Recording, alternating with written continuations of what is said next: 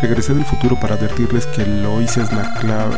No, perdón, regresé para agradecerles por escucharnos y para advertirles.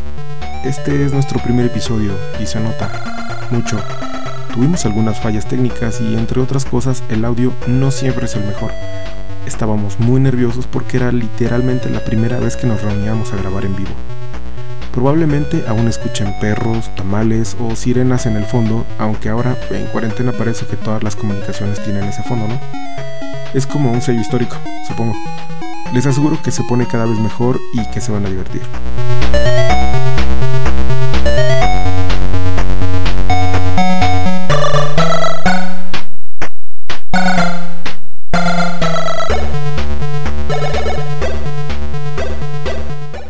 Tema del día de hoy es Paul Verhoeven. Específicamente dos películas de él. Eh, Robocop y Starship Troopers. Ya tenía tiempo de que teníamos pendiente esta, esta conversación. Eh, incluso un poquito antes de, antes de la epidemia, pero Tiene, ahora a causa del, tiene del esta encierro idea. se volvió más. Déjenme comentarles a la ¿Quién? gente, ¿Cómo? tiene esta idea de hacer el podcast. Este, dos años desde la vez que hubo en la universidad, en la poderosísima Coajimalpa, una pequeña función de cine que estuvieron pues, poniendo. ¿Qué película era? No sé, es una película un poquito, un poquito conocida. Y hubo una, una gran. Oscura, nicho. Sí, algo así. Este, lo único que recuerdo es que hubo una gran discusión después de que vimos la película de que si Deckard era si- o no un replicante. Que lo es. No es, pero. Que lo es. No lo es, no lo es. Estamos dos contra dos, ¿eh? No está, no está. Sí. No, ahorita hay dos contra uno. Ahorita dos contra uno, pero además, como es una discusión interesante, pero yo lo que decía desde aquel entonces era que esas son las discusiones interesantes, como de las que salen. Nunca lo vamos a arreglar. No creo que Gilberto alguna vez quiera, quiera aceptar que está mal, pero, pero es justo con esos pretextos salen cosas que de las que se puede hablar más. Ok. Aquí me están diciendo, sí. este, ya nos acaba de llegar hasta una donación por Santiago. Dice, hola, ¿qué tal? ¿Cómo que podcast? Y nos llegaron cuatro bits que dice, dile a tu grupo de amigos que ya aprendan, me siento solo, carita triste.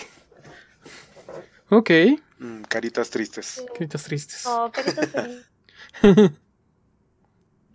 Sí, entonces, pero ya, ya tenemos tiempo pensando en por dónde empezar y ya sabes hasta cuando ya estás resuelto a hacerlo, aún así no funciona el, el servidor o el internet del la doc. computadora. Ajá. Pero por fin se alinearon los astros y eso es lo Finalmente, así es. Sí, aquí ya nos dejaron otra donación de un bit que dice, inserte tu modo depresivo aquí. Um, mejor conocido como modo Uy. cuarentena. No. Sí, uy, no, y, des- y después de esta conversación que vamos a tener, y yo creo que la depresión va a aumentar muchos bits. Sí, la neta es que sí. Mm, eh, Esperemos también que no. Hay ¿Quién un factor sabe? comedia importante.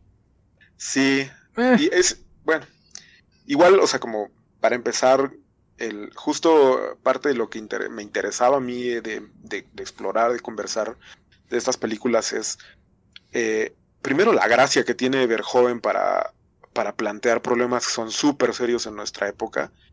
Y lo empezó a hacer desde hace un montón, o sea, en 1987.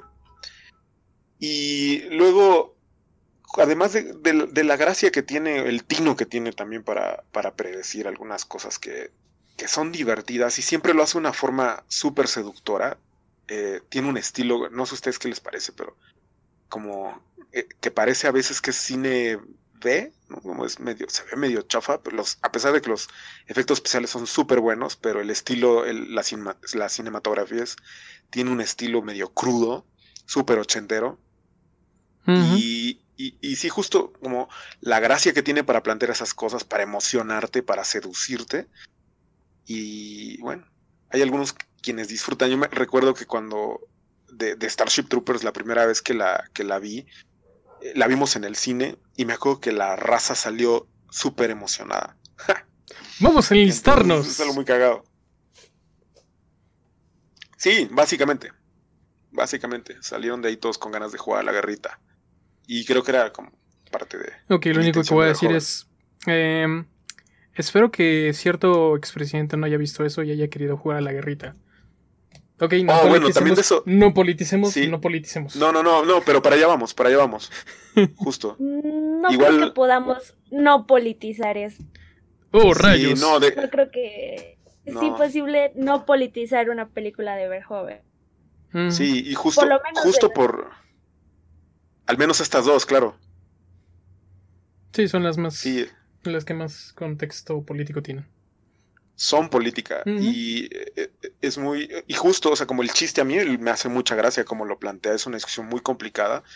Y, y, o sea, para el que no lo crea, o sea, por ejemplo, si tú mencionas eh, al, al expresidente Calderón, ¿no? Sí. en Twitter o en cualquier lugar, eh, generalmente el, el juicio sobre su desempeño atrae una discusión que es todo menos, menos relajada, ¿no? Y a veces se, se vuelve, es, curioso porque ju- justo las discusiones en los foros, en, redes sociales, se vuelven tan intensas y se vuel- que, se que se vuelven una cosa completamente chusca, ¿no? Cómica y, y burlona, ¿no? Entonces, y eso también me sorprende de ver joven, que esa, ese desarrollo, ese, ese, ese resultado, ¿no? Lo hizo el socarrón como 20 años antes de que ocurriera, ¿no? O más de 20 años. Bueno, Pues, pues, no bien- sé si, Ok, Cian, Más bien. ¿qué nos querías decir? Más bien como que es un colapso al absurdo, diría yo. Eh, o sea, es, lo hace de manera cómica, pero porque las situaciones sobre las que está basando su historia y las situaciones eh, en la vida real que están convergiendo en eso son absurdas. Y ese es el problema de la, de la historia en sí, del, Sí. de la película. sí, pero bueno, yo- ya... si quieres empezamos con la, con la recapitulación de las películas para los que no hayan visto aún Robocop o Starship Troopers, spoilers. Eh, y bueno, hacemos una, un pequeño resumen para que recuerden de qué trataba cada una. Ok. Eh, si quieren, empiezo con Robocop, ¿no? Por favor. Ok. Dice, en el Detroit del futuro, la policía y otros servicios han sido privatizados en favor de una gran corporación llamada OCP. En un esfuerzo gentrificador, OCP está buscando formas de aumentar la capacidad de respuesta de la policía y limpiar los barrios en los que se dispone a levantar un complejo habitacional y comercial.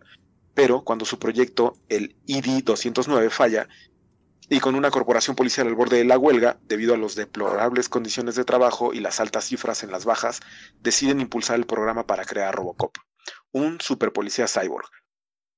El oficial recién transferido Morphy es asesinado brutalmente por Clarence Bodiker, un capo del crimen, eh, para revivir a Robocop.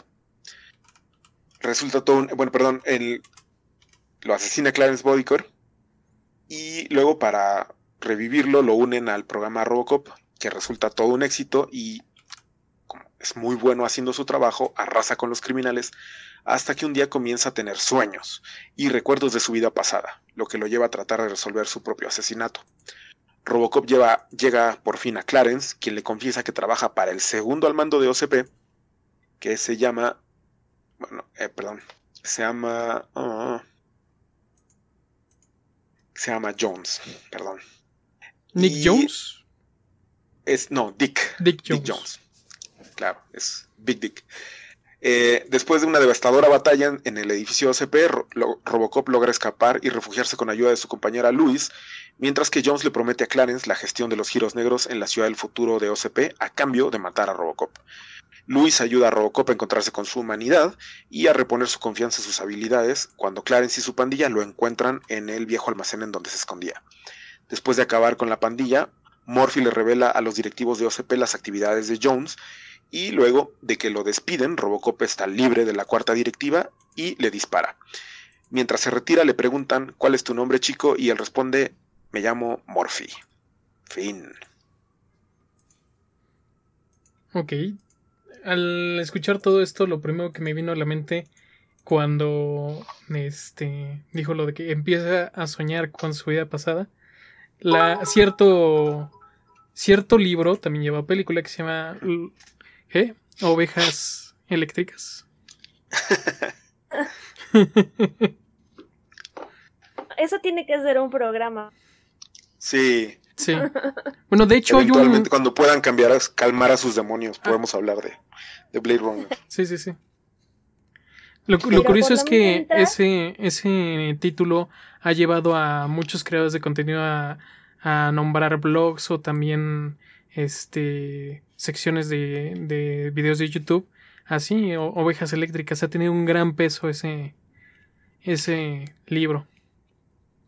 Sí, pues bueno, es un fenómeno extraño porque incluso, uh, y es un fenómeno sobre el que han hablado un montón de creadores, o de, escritores y también de cineastas, por mencionar al último más notable, a Nolan, el asunto de, lo, de la similitud que tiene los recuerdos uh, o lo atados que estamos los humanos a nuestros recuerdos, a la forma en la que representamos nuestra propia existencia, la recordamos, y, y el cine, ¿no? La forma en la que confirmamos la existencia de algo a través de un recuerdo, está, está atado a otro tipo de dinámicas, ¿no?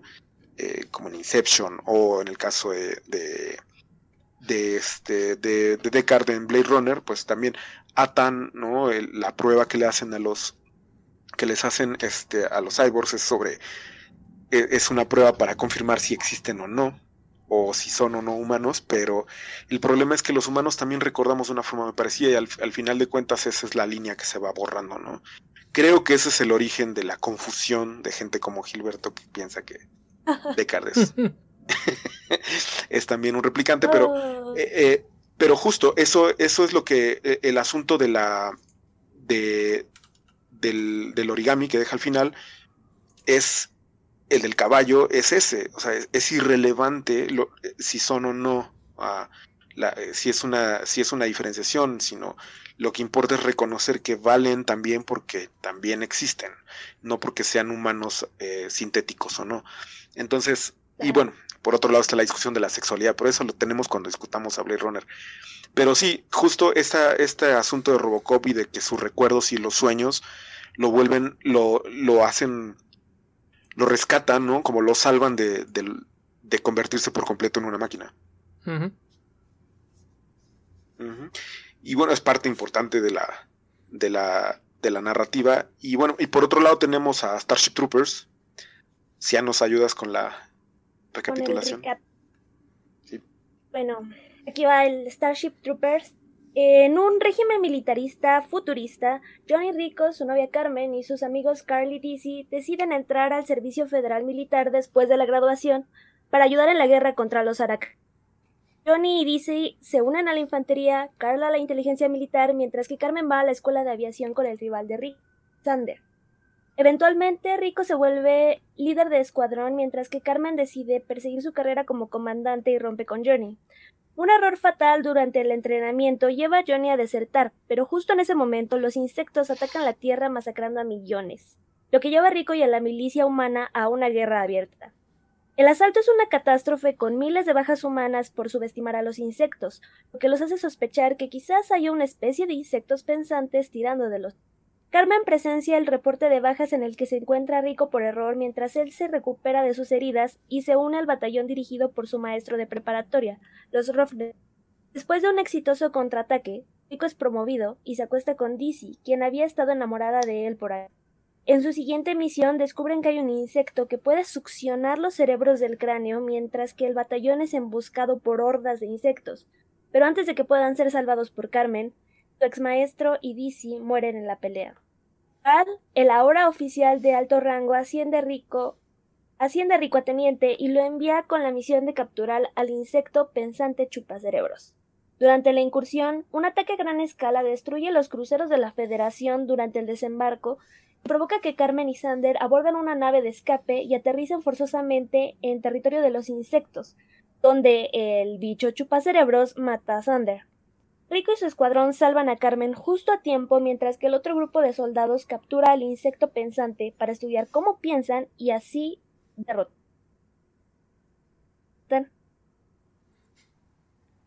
Do you want to know more?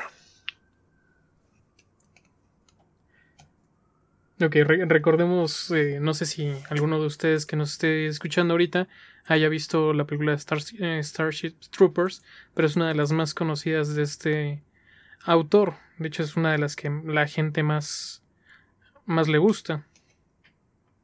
Pues es más cercana a su generación, ¿no? Es más noventas. como.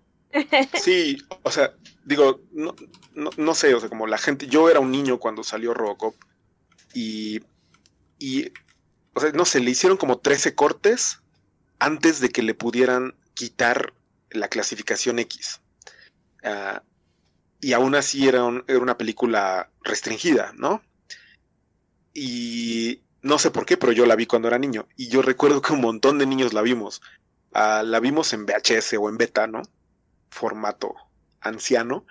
Pero me acuerdo que un montón la vimos y que nos marcó, para empezar porque un robot un cyborg, desde luego que era así como algo increíble que tenías que ver a fuerzas, eh, de lo que todo el mundo estaba hablando. Y no había tantas, ah, creo yo, tantas restricciones para que los niños viéramos materiales de ese tipo.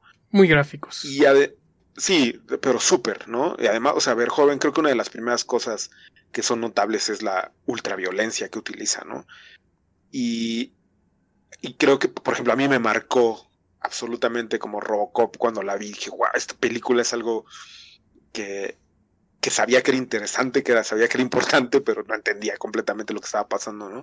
Y entendía que había cosas que eran un tono burlón, pero no comprendía lo que era una sátira, ¿no? Ni siquiera conocía esa palabra.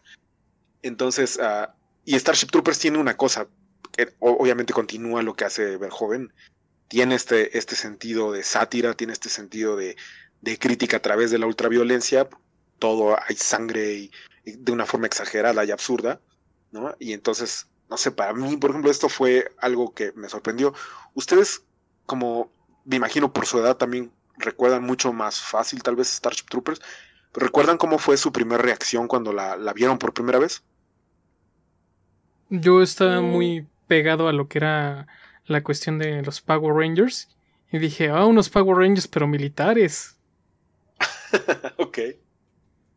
Yo realmente no vi ni mm, cuando vi Robocop y Starship Troopers, ya las vi como a alguien que ya le gustaba la ciencia ficción y más porque eran parte de la ciencia ficción. O sea, de niña no ah, tal vez Robocop sí la vi en la en VHS, pero no no recuerdo. O sea, no tampoco tampoco me marcó de esa manera. No creo que hay películas de ciencia ficción que han sido como contundentes conmigo en ese sentido.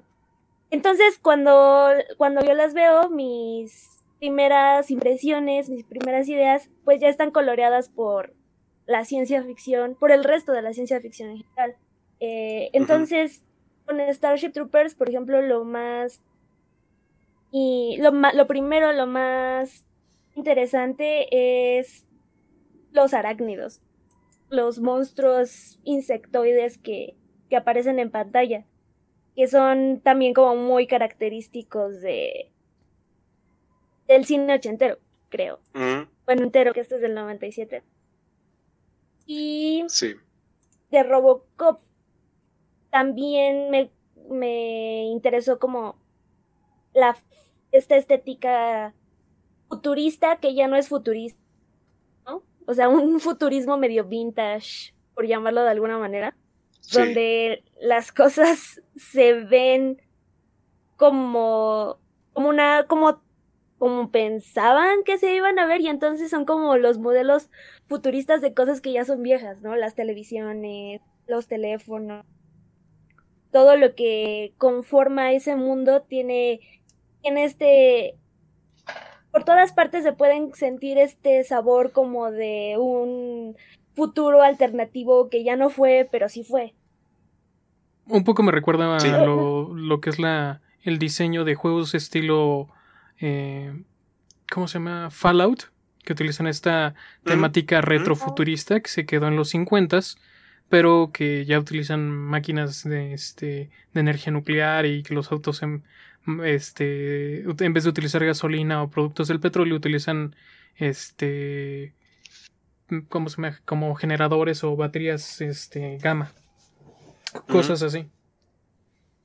Sí, pues creo que eso es parte de la, de, como del estilo estético de Verhoeven, ¿no? Como, uh, o sea, por ejemplo, a mí me recuerda, a pesar de que tiene 10 años de diferencia entre una y otra película, por ejemplo, el diseño de vestuario es muy, es muy característico, ¿no? Como, o sea, como tanto la estética policial, este, que tiene, o, tiene referencias muy obvias, pero que, pero que sí pinta el futuro de una forma en la que él no veía, yo creo que en el 87 veía un futuro muy oscuro para Estados Unidos, ¿no? Es un extranjero que está llegando a Hollywood a hacer películas y que está haciendo una crítica de la sociedad eh, este, gringa, ¿no?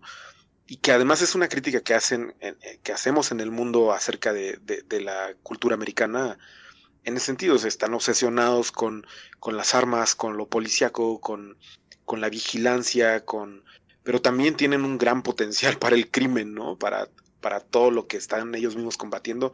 El enemigo está en casa para ellos no y, y es algo que que transmiten y que hacen que todos nos extrañemos por una cultura que, tiene e, esos, esos grandes ídolos, ¿no? Entonces, pues no sé, o sea, como para mí esos, esos recuerdos, como en ese momento era, era completamente aceptable, ¿no? O sea, yo recuerdo como en, Robocop, no sé, hay, cosas que son muy notables, pero una de las cosas que me llama la atención era, primero, las huelgas policiales, como, como de, ah, órale, son trabajadores, ¿no? O sea, como para mí fue un, un choque.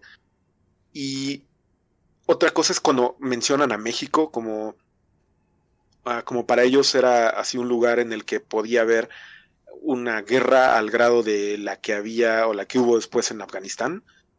Eh, no, o sea, como había antimisiles y, o sea, como en uno de los segmentos de las noticias dicen algo así. Y otra era, no sé, a mí me algo que me divierte mucho de las películas de Verhoeven es cómo crea un mundo alrededor de su película o un mundo dentro del mundo eh, a través del uso de los medios y entonces como los comerciales o la forma en la que se interactúa con ellos. ¿no? Primero son comerciales en la televisión, en, en Rockop, y luego eso es como si estuviéramos explorando noticias a través de la web en, Starship Troopers, ¿no?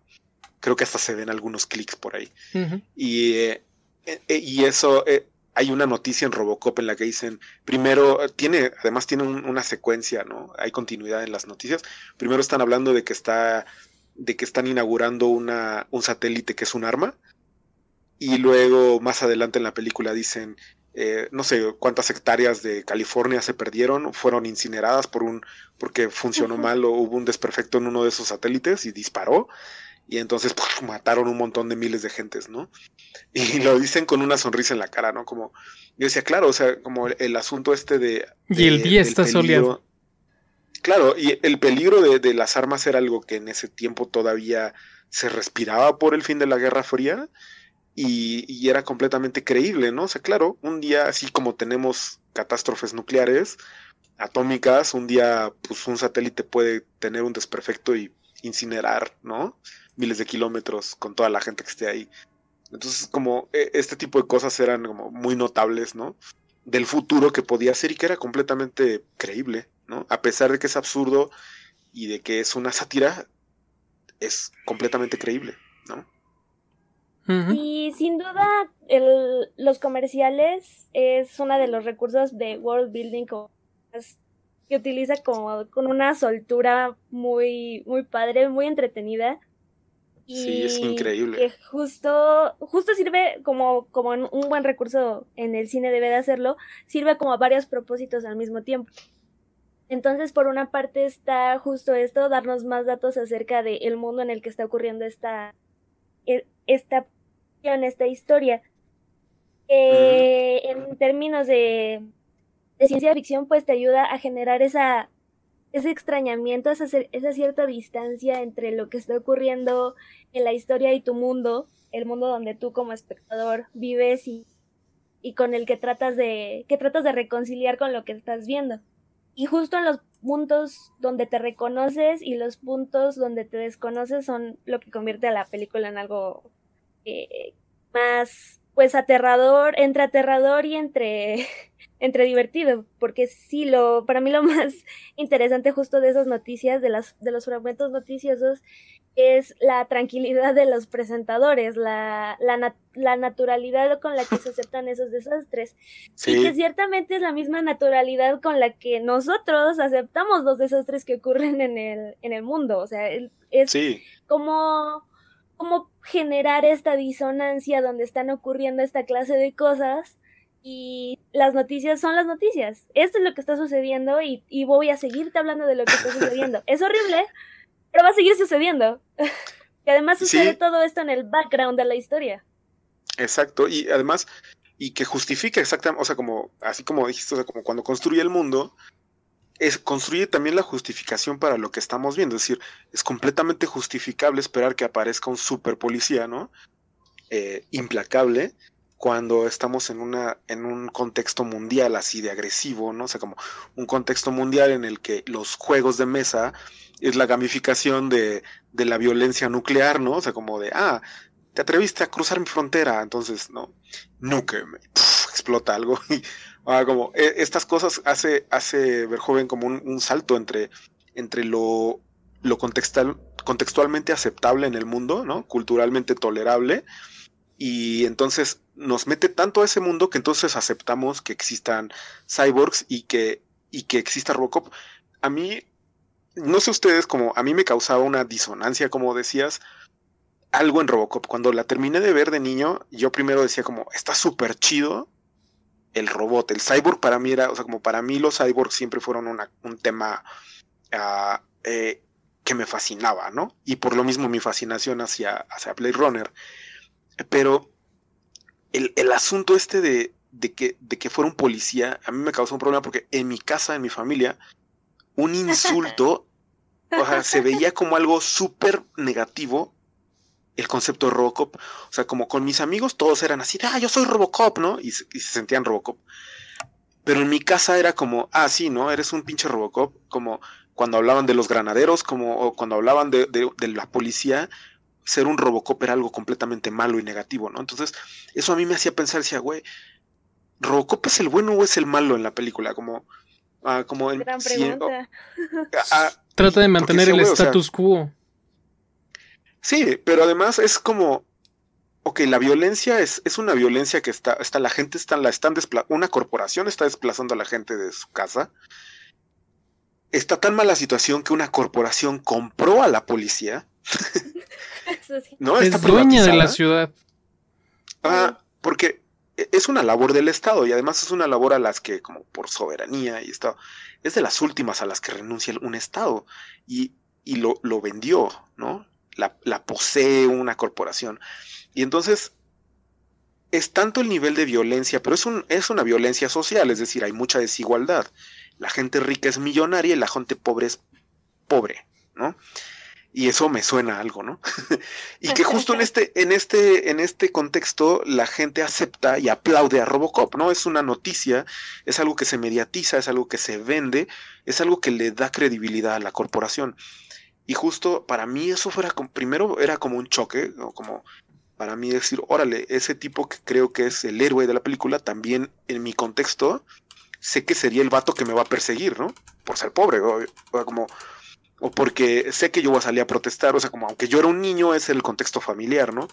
Y a una hora de grande digo, güey, o sea, pues no manches, o sea, imagínate que hubiera Robocops, o cuando hubo Robocops, o ahora que hay Robocops, no sé, a mí Ah, como piensas, no sé, en los federales o en la Guardia Nacional ahora, todos armados con sus armaduras, con sus toletes y sus escudos, y dices, güey, esos son los Robocops de, de veras, ¿no? y, Me viene mucho a la mente este meme de ¿Somos los malos? Exacto. Del, del preguntándose, ¿somos los malos? Y no sé, o sea, no sé si ustedes como tuvieron esa sensación cuando veían, o sea, a mí me surgió con los años, ¿no? De justo con, con el contraste que había entre la, la, la, digamos como la visión que tenía mi grupo social acerca de, la labor policial. Pero no sé, ¿a ustedes les, les, resultaba o les resulta como un poco disonante el papel de Robocop como en su propio mundo? por supuesto. El problema, aquí creo que valdría la pena recordar como las siglas de la compañía, ¿no? La compañía es Omni Consumer Product. Que no dice nada. Absolutamente todo, todo se consume, todo es un producto.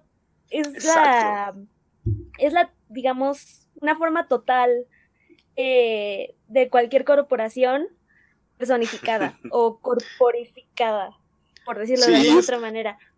Y es una forma muy elegante de hacer lo que hicieron en, en, en, en, este, ¿cómo se llama esta serie del, del hacker de... Mr. Robot.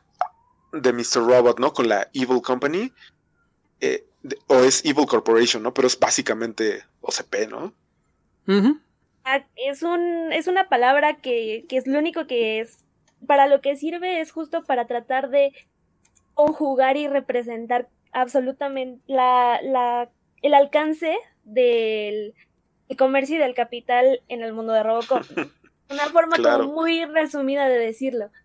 Y el problema entonces de Robocop, eh, bueno, para mí la disonancia va como, o digamos, podría separar los conflictos en dos. Por una parte, Robocop es una historia de vaqueros, ¿no?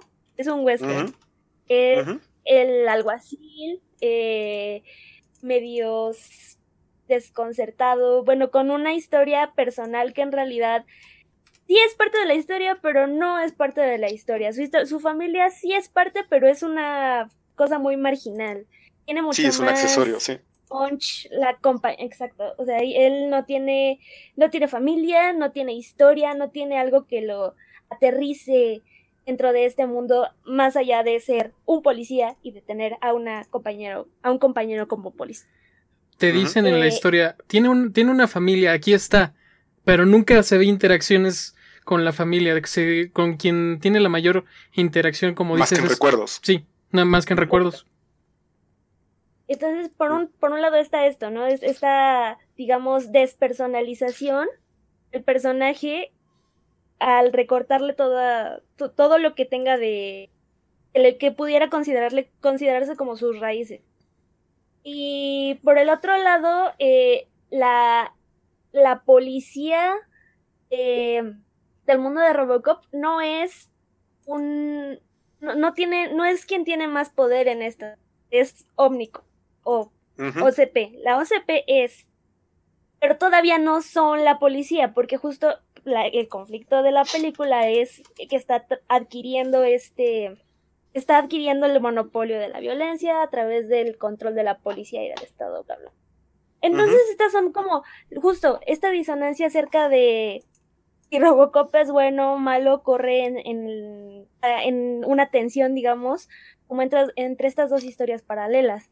Eh, Robocop es el bueno en la historia de Vaqueros, porque es el que está moviendo la historia, es el que se enfrenta al villano, es el que eh, pues es el que le está prestando los ojos a la audiencia.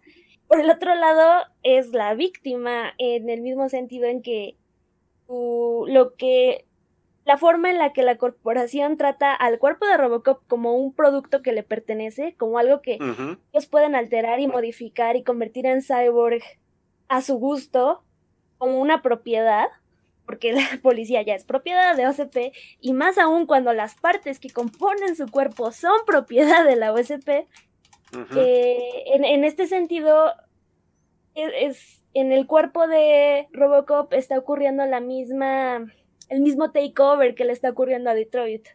Ajá, es el cuerpo de la policía, sí. Entonces no es el malo, o no es el malo en un estilo como muy no es el malo en un estilo muy tradicional, porque por un lado es el bueno de la historia de vaqueros y por el otro lado es la víctima de una catástrofe social que está ocurriendo a su alrededor. Llevándolo, justo esa tensión. Llevándolo un poco al, punto de este de los videojuegos para las personas que nos estén viendo este o escuchando. No sé si alguno de ustedes haya jugado la serie de juegos de Metal Gear.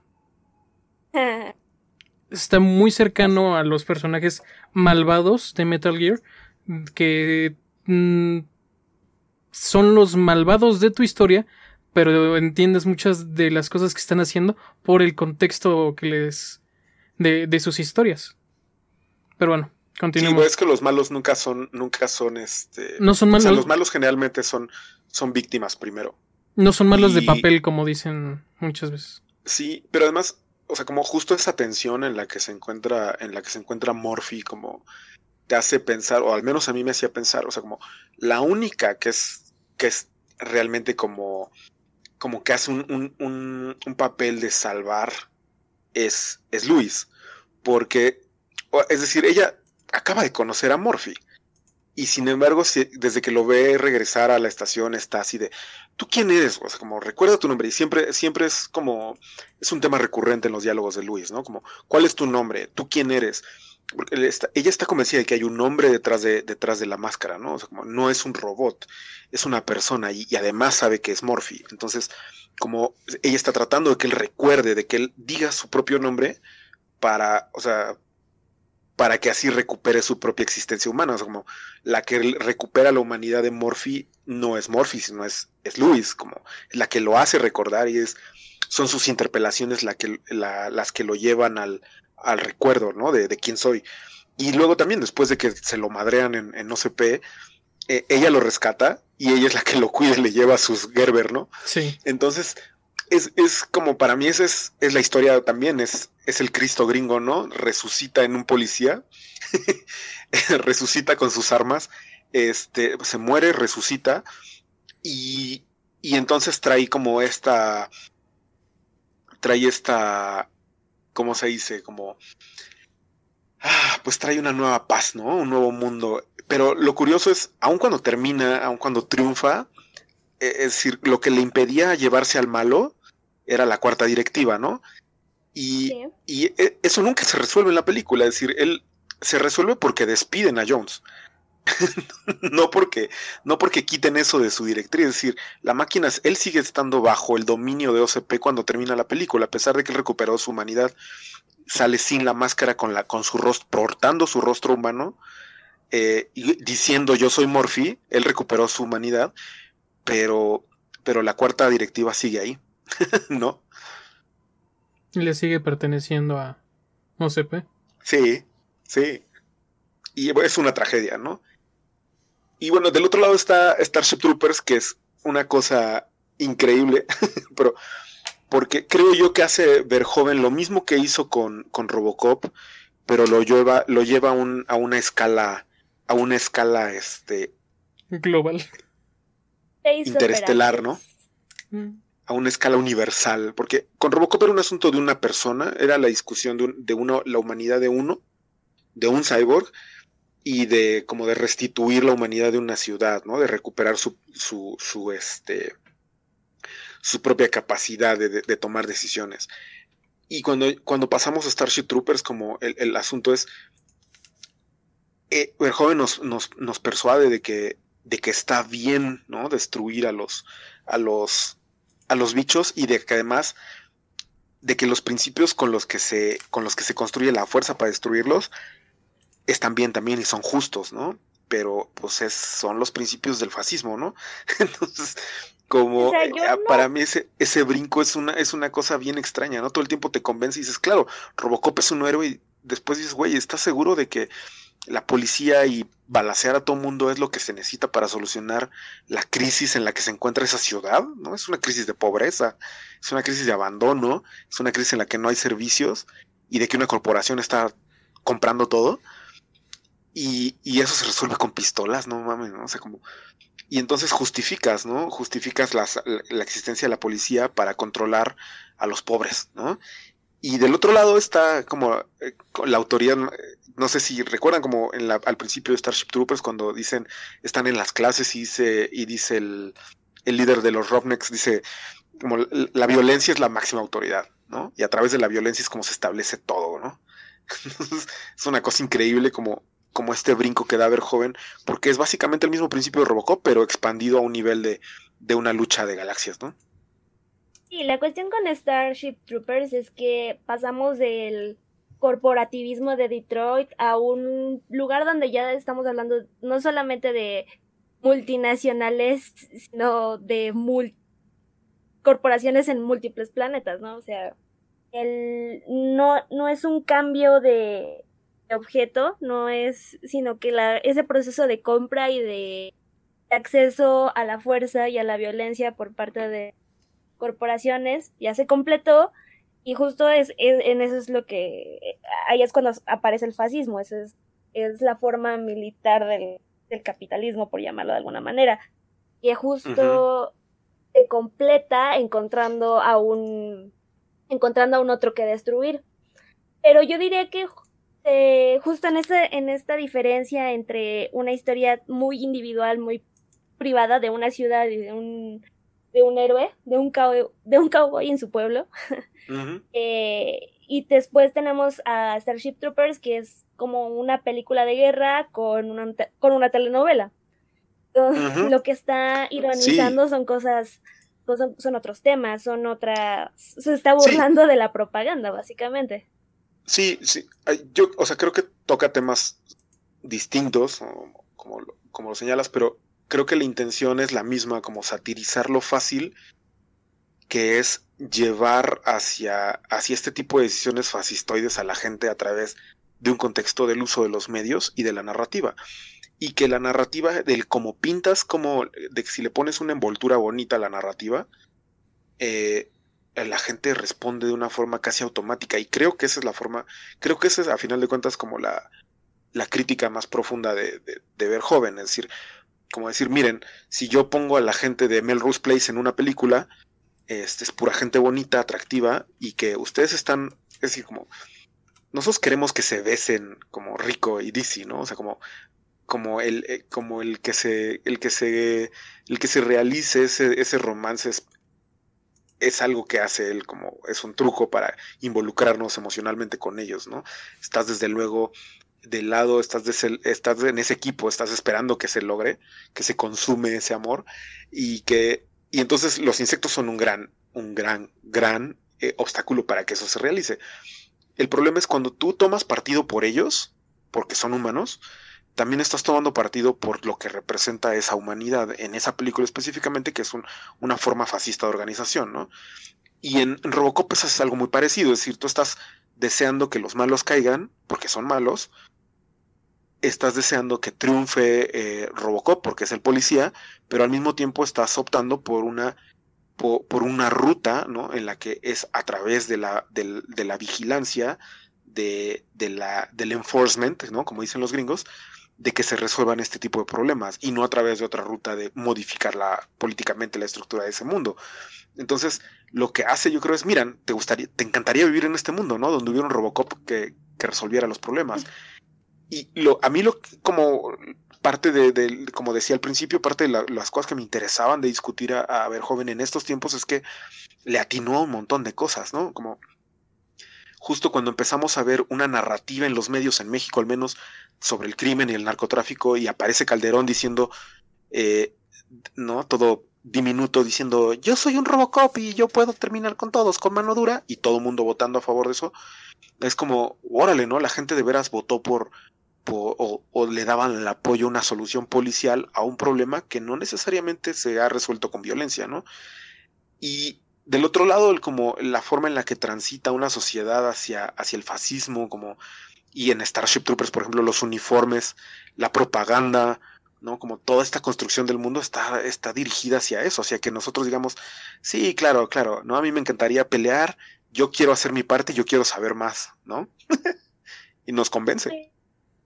Pues es que más bien, a mí el, yo tengo un poquito un, pet pivi, digamos, con esta idea de que la ciencia ficción predice cosas, porque ah. en, yo diría más bien que el, efecto es el mismo, pero yo diría que el mecanismo es diferente. El, la ciencia ficción de los ochentas escribe a este futuro en la misma medida en que la raíz de los problemas que tenemos en este momento, eh, sociales, de gobierno, todos, tienen en gran medida su raíz en los 80. Eh, entonces, las películas de Verhoeven no son acerca del 2020, son acerca de los 80 o sea, está utilizando el ente de la ciencia ficción para hablar del momento eh, histórico en el que se encontraba. y, y, como son problemas que no se resolvieron, esos ecos rebotan hasta el 2020 y entonces ahí podemos encontrar las coincidencias y por eso da esta sensación de, de predicción, de, profecía, ¿no? Pero en realidad justo la cuestión no es tanto de él ya sabía cómo íbamos a acabar. Pues más bien, como nadie solucionó los problemas que existían en los ochentas, los mismos problemas siguen ese es Seguimos con las consecuencias de los problemas no resueltos de los 80 y realmente en las mismas regiones que había problemas en los 80. Exacto. Entonces, por ejemplo, todo, eh, este asunto con, con, los comerciales de, de Robocop presentando como una situación, digamos, de política global tan bueno, o sea, con la guerra. ajá, geopolítica, sí. Geopolítica. pues es que las, los problemas geopolíticos de los ochentas mutaron y empeoraron y se fueron desparciendo, pero los problemas son, son el mismo y las posibles soluciones probablemente serían eh, quizás las mismas, solo que la escala es diferente y porque la, digamos, el factor tecnología lo que, lo que modifica es la escala, no la esencia del problema. Sí, de acuerdo. o sea, el, problema de, de, Detroit en Robocop, pues es el problema de tantos, de tantas otras ciudades en 2020, ¿no? La gentrificación. Pero a Detroit. Sí. y pues, también de Detroit. Le pasó lo que le pasó.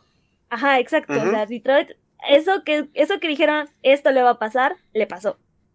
Ajá. Y en esas está. Sí, creo que sí, es, es un mal hábito como hablar de, ah, de predicción o de, del tino, pero quizás no. Creo que tienes razón, no es, no es una predicción en ese sentido, sino que justo la. Más bien es una proyección de lo que veía. Y eso. Eso, bueno, eso a mí me parece como interesante en el sentido de que hay fenómenos que son ah, como completamente aleatorios, que ocurren por serendipitia, como que, que resultan todavía más, que hacen más hilarante el, relato o el retrato que hace Verjoven de esos tiempos, ¿no? Como, me dices, güey, o sea, yo sé que es una casualidad como, como, como algunas, algunos relatos o el uso que hay del, del lenguaje, por ejemplo, pero también hay una cosa tan cagada como lo que le pasó a este güey, es un presidente municipal de Argentina, ¿no? Que, que se copió un cacho del, del, del discurso de Día de la Independencia, como para hablar, para dar un discurso hace unos días, como justo cuando empezaba junio, creo, y que, pues, o sea, se volvió como la, la burla, ¿no? De, de, de, todo el Internet.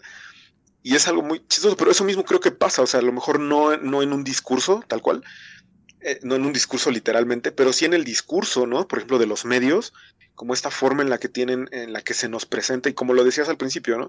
La forma en la que se nos presenta a las noticias, a las catástrofes y que nosotros ahora decimos así como, pues sí, ¿no? O sea, ay, estalló otra vez, no sé qué, ay, hubo otra vez una fuga, ¿no? De material radioactivo, hay radiación otra vez en el mundo, como no sabemos por qué, pero, ¿no? Como hace poco que en, el norte de Europa había como niveles de radiación súper altos. Y todos regresando a los 80 pensando así de... ¿Chernobyl? Sí, sí, pero neta, o sea, ya, o sea, como en medio de la pandemia y como con todas las cosas que están pasando, es como, ok, ¿no? Una cosa más.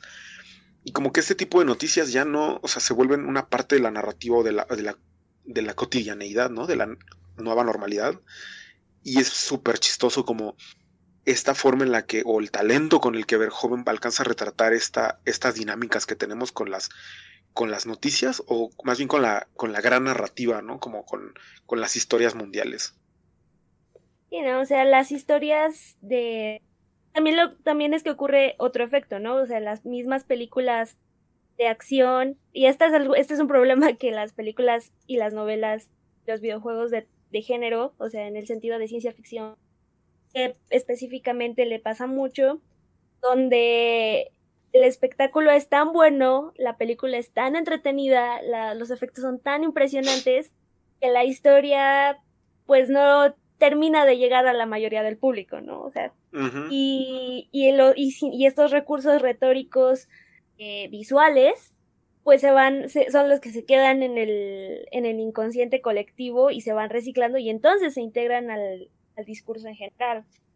Que esa es como otra, o, una forma justo en la que tal vez también colaboran en hacer sus propias profecías, llamémoslo así, realidad, ¿no? O sus propias, propias especulaciones se convierten en realidad también porque están formando las, las mentes de sus espectadores y van entrando en diálogo, digamos. Un montón de jóvenes y niños que vieron, que vimos Rocop en los ochentas, eh, pues son los adultos de, de ahora, ¿no? Y, y sí, como dices, ese, esos adultos, como esa, todas estas personas que se supone que están en, capacidad de tomar sus decisiones, eh, como reproducen exactamente estas cosas, ven estas cosas como normales y eh, rara vez se preguntan, se cuestionan como, como cuál es el papel de, del policía, ¿no? En, en, la sociedad, o sea, como más bien aceptan la narrativa, los policías son los buenos, ¿no? Los ladrones son los malos y se acabó y, y así, o sea, como blanco contra negro y, ahí terminamos la, la, la, pregunta, ¿no? Entonces creo que justo el, como las consecuencias que pinta Verhoeven son súper pertinentes. Aún ahora, eh, ahora por ejemplo con el, eh, con el tema de la pandemia se, se reactivó una discusión o se intensificó, ya no sé, acerca del control que debe tener el Estado para tomar decisiones respecto de la salud pública, por ejemplo, ¿no?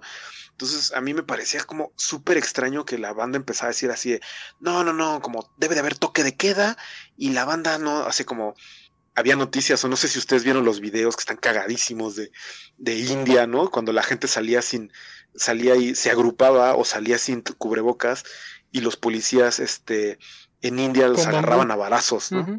A sus pinches palazos. Y, y la banda como así de, ah, eso deberíamos de hacer aquí, ¿no? En un montón de países, no exclusivamente en México, como en, en un montón de lugares. Creo que vi un video que estaba etiquetado que era en Buenos Aires.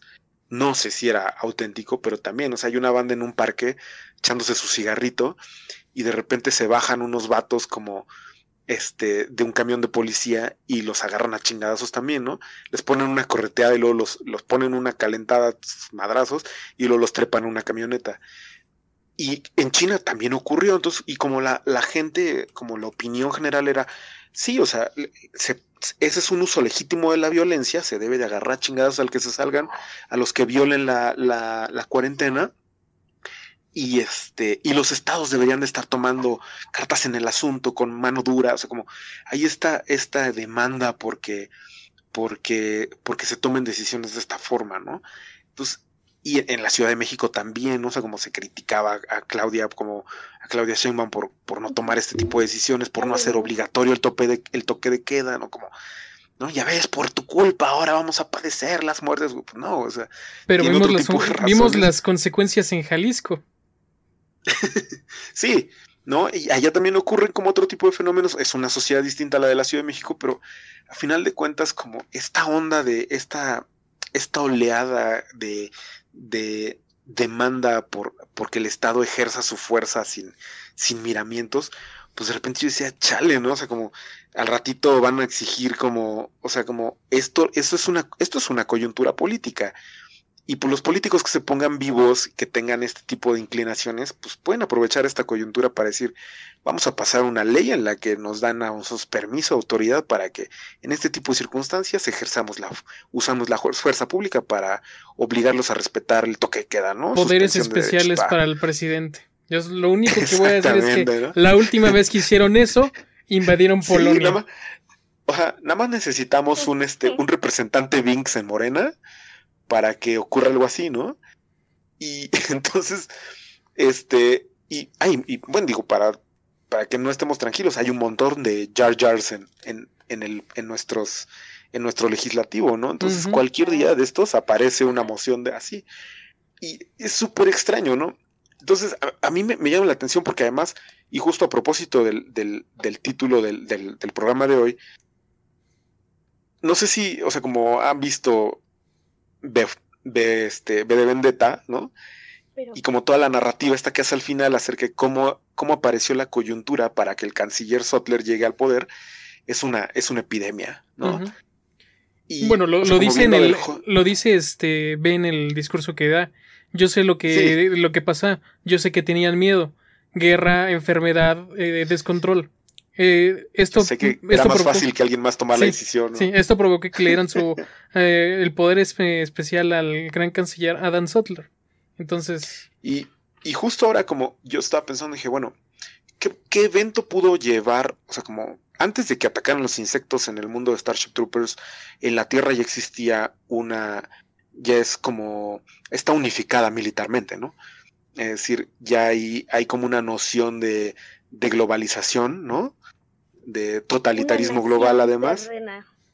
Exacto, ¿no? Ya están todos bajo la misma autoridad, bajo la misma águila, este, y además y la, ciudadanía se obtiene a través del servicio militar, este, y, y, como estas estructuras además son, están todas orientadas hacia la eficiencia, ¿no? O sea, como tu inteligencia, tus capacidades físicas, intelectuales, eh, están, sirven y solamente están al servicio de el bien del bien que, que, dicta el Estado, ¿no? Y si estás fuera de eso, pues no, o sea, eres un pinche intelectual, ¿no? Como huevón y que no eres ciudadano, como está bien cagado como, como, como caracterizan a, a, los, a los intelectuales liberales, ¿no? O sea, como, como son flojos, son gente que no tiene responsabilidad cívica, este, como cuando tienen un par de discusiones eh, rico con sus papás, ¿no? Y toda esta, esta sociedad, ajá. Además son eficiencias, sí, además son eficiencias increíblemente deficientes, ¿no? O sea, son, son unos status quo que están en general, y, en general en las distopías de corte, digamos, eh, nos hemos convertido en un estado totalitario, eh, donde puedes ver cómo los recursos, pues, se van desparramando por todas partes, porque lo importante es mantener la estructura en su lugar, ¿no? Eh, ahí es verdaderamente hacia donde se, está enviando el esfuerzo de los pues, integrantes de, del sistema y entonces terminas justo con eficiencias que no son eficientes. Como eh, la, hay, una, hay una escena específica en, en, en esta película donde creo que es el que era el que era el general de las Fuerzas Armadas después de que hay un, fracaso, eh, decide renunciar y que alguien más, que es más ruda, tome su lugar, ¿no? Es como ella es más eficiente, entonces yo no debería estar aquí porque soy un, soy un fracasado y me vaya. Es como, como que esta lógica en, el, en, el, en la milicia es, es, es muy rara, ¿no? O sea, como alguien que diga, no, yo no puedo, yo soy incapaz y por lo tanto hay que nombrar un general que sea más eficiente, más este, más este, como más fuerte, más, no sé, más fiero y, y este, este cambio es algo, es algo que parece fuera de lugar en ese universo, ¿no? Pero cuando está hablando, cuando está hablando una de las, una de las maestras le dice, miren, estos, estos insectos son, son, son perfectos, ¿no? Son soldados perfectos porque, porque no piensan, no sienten, no tienen miedo. Y, es súper extraño porque ella está presentando, es una clase de biología y está presentando un ser, a un insecto, como un ser superior, como un ser perfecto, porque no tiene miedo y porque no siente, porque no siente, porque no piensa, ¿no? y eso es un valor que se transmite y que se está enseñando en una escuela, ¿no? Entonces eso te habla mucho de lo que se considera bueno o malo en esa sociedad. Y, o sea, también el problema es este, ¿no? De que la cadena de mando, pues, se diseñó como para resolver problemas muy, muy específicos del, del campo de batalla y que justo aplicada a otros campos no, no puede no puede resolver los problemas, ¿no? Se va, se desmorona en sus propias flaquezas. Y justo es el gran problema de la, del totalitarismo y de la distopía en general. O sea, estas mismas ineficiencias son porque están tratando de resolver los problemas con las soluciones equivocadas, porque los valores justo del, o sea, ¿por qué, qué consideras como una biología superior, no? Entonces, los insectoides pues tienen este sistema para que les permite organizarse de tal manera, pero pues también son qué, qué, qué clase de vida o qué clase de civilización pueden desarrollar. Y justo como que uno de los análogos con Starship Troopers pues sería como, no, no tanto de la película, más bien la novela, con el, juego de Ender.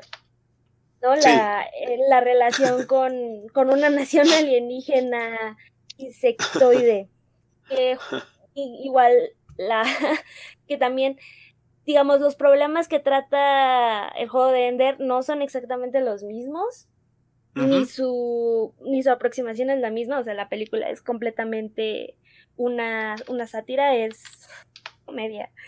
Y el Hollander no. Pero pues van a van a converger eh, en los temas de la de, lo, de la relación que establecen con los insectos y con el enemigo y de por qué puedes admirarlos, pero al mismo tiempo por qué son diferentes. Y eso qué dice de, qué dice de ti y qué dice de tu civilización. Justo eso que decías de, de, las soluciones que no son soluciones, e, e, es interesante también como la aproximación que tenemos ahora de un montón de gobiernos eh, eh, ante, ante la epidemia, porque es decir, tienes tú tienes un diagnóstico de, por qué no somos capaces de enfrentar el COVID como, como eficientemente. tenemos un sistema de salud muy deficiente, con, poco equipo y con poco personal. Es decir, como con pocos recursos, ¿no? Tenemos cadenas de, suministro de los hospitales plagadas de, de, de chupasangres, ¿no? Por, por, decirlo de una forma. Eh, entonces no llegan los medicamentos, se compran eh, medicamentos y productos y, recursos a sobreprecio, etcétera, ¿no? Eh, no tenemos suficientes médicos y, además no tenemos suficientes médicos especialistas, por ejemplo, en acá en México uno de los grandes problemas ante, ante el COVID es que los que pueden intubar son un, es un número muy reducido de médicos los que saben intubar, los que tienen práctica intubando. La mayoría, los que están utilizando en centros de atención COVID son anestesiólogos, porque son los que intuban todo el tiempo. Pero fuera de ellos, otros especialistas no lo hacen. Entonces, y no están capacitados, y tampoco tenemos un programa continuo. De capacitación en... Probablemente es algo que están haciendo los médicos, pero por iniciativa propia. Es decir, ¿sabes qué? Vente, te vas a poner a practicar y cada hospital lo, soluciona de una forma. Pero no es, un no es una política, ¿no? No es una política de Estado. Y tampoco es una política de Estado ahorita robustecer, no estamos construyendo hospitales. Ah, ahorita en este momento, a pesar de que ya pasaron dos meses de la crisis, no hay planes para construir más hospitales, hay planes para construir un tren y una refinería, ¿no? Y tampoco tenemos plan, o sea, esa es una forma de atacar el problema de raíz. No tenemos planes de sustentabilidad en alimenticia, no tenemos planes para para tener, eh, para tener autonomía en investigación científica, tampoco. E, es decir, ahí hubo un esfuerzo por construir eh, ventiladores, ¿no? Pero eso no tiene nada que ver con la investigación. eso es más bien desarrollo de tecnología y ya. Pero e, es, es, muy chistoso como justo esas son, esas son las soluciones que podrían resolver a largo plazo y de forma sostenible crisis de este tipo y no lo están haciendo. Y en cambio están haciendo cosas como, como señalaba Cian, que son soluciones que no son soluciones. Es decir, eh, tomar la temperatura no sirve de nada para contener la, la, pandemia, pero para nada. Sin embargo, da la ilusión de que estás haciendo algo, ¿no? Eh, el lavado de manos, por ejemplo, ha demostrado tener mucha, mucha, eh, mucha eficiencia y, el distanciamiento, pero son medidas que la gente les parece normales, que deja de tener punch ya no son, este, ya no son trending topic, y entonces tú ves en negocios un montón de cosas que la neta no sirven de nada. Los tapabocas, algunos tapabocas sirven, pero otros no. O sea, como si tú te pones a leer un poquito de la medida que tiene el virus, ¿no? Como de las micras que, que puede lograr tener. no cualquier tela detiene la, mm, la partícula. Exactamente. Y entonces, como que hay soluciones que dicen, bueno, eso se nota, lo que más bien hacen cosas que hacen cosas que representan o nos dan la ilusión de que están haciendo algo, de que son soluciones, pero que en realidad son soluciones falsas, ¿no? Y en ese sentido también lo que está pasando ahora es muy parecido a lo que parece, lo que pasaba como e, e, en, las películas, ¿no? Digo, no porque sean la misma cosa, pero al menos nos dan una, una forma de comprenderlo, ¿no? Decir, ah, bueno, como que la metáfora nos ayuda a acercarnos a, a lo que está pasando. Y a mí lo que de repente digo, güey, o sea, puede parecer que la mano dura, que, el, ascenso de un canciller Sotler, ¿no? Es, es este, es lo que se podría avecinar. Afortunadamente creo que no he escuchado ninguna noticia en la que algún país haga esto que no lo tuviera ya, ¿no? Es decir, no hay, no hay un, no hay una, ajá, o sea, los que ya tenían ganas ya tenían ganas y solo están aprovechando, ¿no? Lo más cercano es movimientos este, así. lo que está pasando con China y Hong Kong. Sí, pero bueno, ellos ya tenían una disputa territorial, ¿no? Eh, Filipinas creo que tienen un presidente, creo que sí es Filipinas o Taiwán, no. Filipinas o... ¿Sí es Filipinas? Sí, Filipinas. Sí, si estás hablando de Duterte es Filipinas. Ajá, ajá. Filipinas ya tenía algo, algo ahí, entonces tampoco es un fenómeno nuevo, ¿no? Y lo sorprendente es en Estados Unidos, donde se supone que este tipo de soluciones no tendrían que aparecer, pues hay un montón de gente discutiendo cosas como la mano dura y el derecho, o sea, como otro tipo de derechos civiles en medio de una crisis de estas que para mí es completamente natural, ¿no? Como yo lo, no sé ustedes cómo que sientan cuando leo en comentarios así en Twitter como de, de ay, o sea, como en, en medio de la pandemia se les ocurre ponerse a discutir esto. Como, pues no, güey, es justamente en estas crisis donde aparecen esas diferencias, pero bueno, igual y no es natural para todos, ¿no? Pues, o sea, sí, pero es lo mismo que, que decíamos acerca de cómo son problemas heredados, ¿no? Esas, el, este ascenso, digamos, no, el descubrimiento de las inclinaciones protofascistas de tanta gente no es no, digo, la pandemia no tuvo la culpa de eso. Siempre fueron fascistas, pero están mostrando su cara. Exacto. No, y desde antes, o sea, es como si estuvieras, si estabas lo suficientemente online, ya sabías quién era así. O sea, Si, lo seguías lo suficiente, no hay ninguna sorpresa acerca de, de las de la búsqueda por eh, una implantación o una implementación de una sociedad aún más reprimida. Esa tendencia siempre es, es siempre está ahí. Porque finalmente ellos tampoco tenían como la nadie tenía la pandemia en, en una a la vista. Cualquier crisis siempre va a agudizar esa sensación de, de, búsqueda de control, de la recuperación de control a través del control de la sociedad. Sí, Sí, sí, de la pandemia. Sí. Y, o sea, justo, ¿no? Son, son grupos que ya existían, son discursos que ya existían, se están reforzando gracias a, la, a, una catástrofe, pero todas las catástrofes van a aumentar esa inclinación. El terremoto. Sí, es como. Es un momento de brillar, exactamente. Y eso, sí. Pasó en, el siglo pasó en el siglo pasado con la Gran Depresión. Ahora tenemos un pequeño pero fíjate que como esas, es como revisando la historia de las crisis, como y, crisis que tienen que ver con salud pública, pero también con otro tipo de cosas, han ocurrido, han ocurrido cambios bien grandes en la sociedad cuando estamos en medio de estas crisis. Como al menos una de las que se me... Ah, digo, ya la peste negra y todas estas cosas, ya hay un montón de contenidos donde pueden revisar ustedes qué, qué ha pasado con las sociedades cuando vinieron pandemias. Pero una de las cosas que, revisando la historia de la tecnología, eh, me llamaron mucho la atención fue la creación de los muros eh, en la Edad Media, como de, del muro y del territorio, porque el territorio hizo que la, que la población perteneciera a un lugar. Si antes eh, vivías en una villa, vivías en, un, en una eh, cerca de un, en un lugar, en un caserío, pero no pertenecías. Y cuando, o sea, los muros, la, como la, la creación del muro como una tecnología específica para alineada como a una a la política, a una forma política. La división entre nosotros y ellos. Sí, para empezar es la, división entre nosotros y ellos, pero también, pero también hizo que la población perteneciera a, le dio población, como, no sé si ustedes recuerdan sus clases de primaria, como, y les decían, un estado tiene este territorio, población y no sé qué más, o sea, como bandera y moneda, pero esta cosa de tener un territorio y una población eh, era, era como una de las características específicas del Estado. Y eso apareció con unas con crisis de este tipo, con la creación de, la, de, las, de los muros. Eh, para nosotros eh, que haya una población, ese, concepto es algo ya casi natural, es decir, tenemos un instituto ¿no? de la población, y, pero, pero no, es un concepto que apareció en medio de una de estas crisis, ser población de un lugar, y luego el tiempo, porque también en, medio de este tipo de, crisis aparecieron los relojes públicos y se empezó a administrar el tiempo, es decir, se crearon hábitos sociales con tiempos comunes.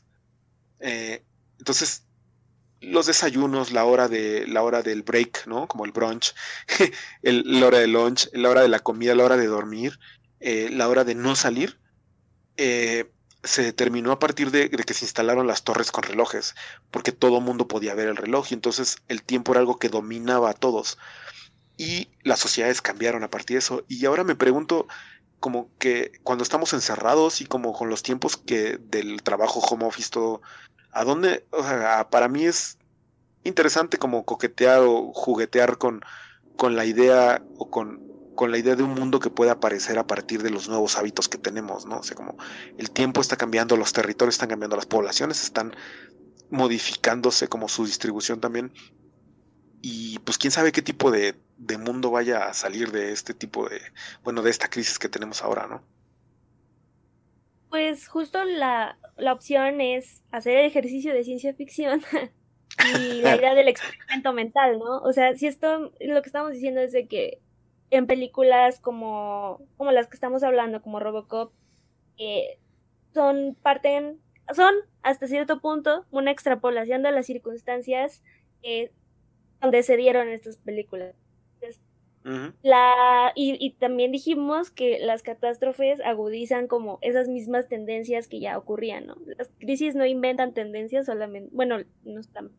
Lo que hacen es agudizarlas. Nada más, ¿no? Entonces, justo la idea de la, la plasticidad de nuestro tiempo en el encierro corresponde también a, a la plasticidad o a la a, cómo se hace más frágil eh, el tiempo de trabajo la, el home office es como hermanito o más bien como engendro del, del freelancing, de la, de la gig economy. Porque son lo mismo. son lo mismo ocurriendo, son tendencias que ya estaban sucediendo en los tiempos normales y su éxito en su ejecución es que justamente ya había quien ya tenía práctica haciendo esto, ¿no? Principalmente los que, donde se estaba haciendo el, el trabajo más y más precario. Saludos. Exacto. Entonces. Hola, los eh, desempleados. La idea, la, la idea justo sería como, bueno, la ciencia ficción lo que aquí nos, nos puede dar, lo que nos puede ofrecer es un espacio para hacer esos ejercicios mentales, ese experimento mental de, de especular y de proyectar las tendencias que puedes ver es como, es como ponerle una lupa a, alguna tendencia en específico. Hay una razón, creo yo, por la que las distopías tuvieron como un, un boom hace unos cuantos años. Eran como muy intensas dentro de toda la, la, la media, eran muy populares pero de repente decayeron. Ahora las, los, estrenos de este año, por ejemplo, no se me ocurre ninguno que pueda como calificar realmente. Porque, pues, ya nadie quiere pensar en eso. en, en, Netflix hay un par de, de, series que son distópicas, ¿no? Sí, pero son como remanentes, ¿no? Ajá. O sea, ya no, son sean... los blockbusters. Bueno, ahora ya, no hay blockbusters, ¿verdad? Porque se rompió la taquilla, pero, pero si los hubiera, si las películas que se iban a estrenar este año se hubieran estrenado en tiempo y forma, eh, pues no tenemos, no sé, no tenemos 2012. Eh, justo ayer en mi casa estábamos viendo Snowpiercer, ¿no? Que es el, un, muy buen ejemplo de del cine distópico que hace unos cuantos años no me acuerdo de qué. Tiene un par de años, tal vez. 18. ya. O sea, como que ya no, ya no es la dinámica del, de la ciencia ficción, digamos, multimillonaria o, del espectáculo ahorita ya cambió. Bueno, pero aprovechando como la coyuntura, quizás también la industria del cine va a regresar a ese tipo de producciones, ¿no? Sí, como estoy seguro que el morbo de la gente va a hacer que va a consumir, como, como en este contexto, mm, la gente va a empezar a... ¿Regresa el robot? No. No, sí se, se escucha bien, Doc. Ok. Sí. Este. No, decía que igual como en este contexto a lo mejor como la demanda por, por productos así como morbosillos de la situación va a ser alta, ¿no? Al menos yo he visto un montón de documentales de lidiando con el COVID en, en muchas plataformas, ¿no? O sea, como... Muchos creadores de contenido se han... aparecieron a la semana de que empezó la cuarentena, ya había un documental de luchando contra el COVID en, Netflix, ¿no? Como... O sea que eso fue brutalmente rápido. Y yo creo que va a aparecer como... Ya un chiste. Pero bueno. Y estos son las siete pandemias más peligrosas de la historia. sí, seguro. Bueno, pero hay pues una diferencia, ¿no? Porque justo son eh, documentales. O sea, ya, eh, ya lo lleva. Sí, pero. Sí, pero, pero justo creo, es más bien como. Juegan con, esta misma idea de, de, jugar con el miedo de la gente y el, el, el, que la gente esté buscando mucho esos temas para poder vender más. Sí, es más como informative murder porn, ¿no? o sea, es, es sensacional. Sí, sí. Completamente. Creo que se cayó nuestra compañera. Pero. No, ahí sigue. Pues, sí, aquí estoy. igual estaría bien chido que, pues, que nos escribieran y nos contaran si ya han leído o han visto alguna, alguna película, serie documental distópico sobre la pandemia. Y, y si se les ocurre alguna que es comparable como a lo que nos está pasando ahorita, ¿no? A mí se me antojaba que, que B de Vendetta era un inicio muy parecido a lo que tenemos ahora, sin, sin tantos disturbios y tantos este, o lo, que, vamos a tener. Pero para allá vamos, ¿no? sí. Pues, curiosamente, no sé. todo inició en B de Venganza o B de V for Vendetta. Este, como dice el Doc, después de unos ataques terroristas en ese mm, en ese universo, unos ataques terroristas a ciertas poblaciones, que es a niños y a personas ancianas, ya no me acuerdo con lo de la el ataque en una escuela en una escuela y en una central de agua es lo único que me acuerdo. Este pero empezaron a, haber disturbios o la misma historia cuenta que hubo muchos disturbios y me suena mucho a lo que pasó ahora en Estados Unidos con lo de George Floyd que igual este nadie se esperaba que hubiera en esos momentos y un policía alguien hizo una pendejada un policía mata a una persona de color con en una actitud completamente racista y y este y valiéndoles los derechos de, de George y todo explotó. Sí, igual, o sea, no es, no, no es casualidad y tampoco es, tampoco es un fenómeno aislado, como no es, no es solamente una cosa que ocurre, como ocurren esas cosas un montón de veces a la semana en Estados Unidos, ¿no? Pero sí, justo eh, creo que nadie se esperaba que en medio de la pandemia apareciera una respuesta social de este tipo, ¿no? Y quién sabe si hubiera ocurrido también si no hubiera pandemia, ¿no? Si no hubiera cuarentenas. Pero, pues sí, es, es, más o menos un... tiempo libre. Sí, exacto. Pero, ¿y quién sabe? O sea, quién sabe cómo hubiera ocurrido si, cómo, qué tipo de respuesta hubiera habido si no estuviéramos en esa situación, ¿no? Pero lo chistoso es que sí, son, son condiciones muy, muy similares. Eh, los disturbios son muy parecidos, pero no porque sea como, de nuevo, no es una predicción, es más bien son los mismos síntomas manifestándose en otro, en otro punto del universo, ¿no? Y, y eso, pues, quién sabe a dónde nos vaya a llevar lo interesante para mí de, de platicar, de, como de tratar de agarrarle la eh, eh, como el mensaje a, a, los directores de cine o a, a, los autores de un libro o a, incluso a los videojuegos es es que a veces con esas cosas podemos ayudarnos a pensar en nuestro propio en nuestra propia circunstancia no como no están fuera de contexto no son una cosa mágica sino que nuestro mundo produjo ese otro mundo y entonces a veces que en ese producto podemos vernos a nosotros mismos no no como una predicción, sino más bien como un espejo. Claro, claro. Y es, es justo lo que explicaba Cian hace rato, creo. Lo que lo explicó muy bien, como, como creo que eso ayuda también a perfilar lo que, lo que me gustaría que ocurriera con, con los próximos episodios. Ok, la gente que está, nos está acompañando en el chat, por favor, coméntenos. Pues ya está. Sabemos que hay miles de opciones de dónde elegir, así que, de nuevo, te agradecemos infinitamente que te hayas tomado un tiempo para escuchar lo que queremos compartir. Estamos disponibles en Spotify, Apple y Google. Síguenos en nuestra cuenta de Twitter. Si quieres, puedes dejar preguntas y comentarios o sugerir temas. Grabamos en vivo los sábados por la noche en Twitch. Te esperamos. Bye.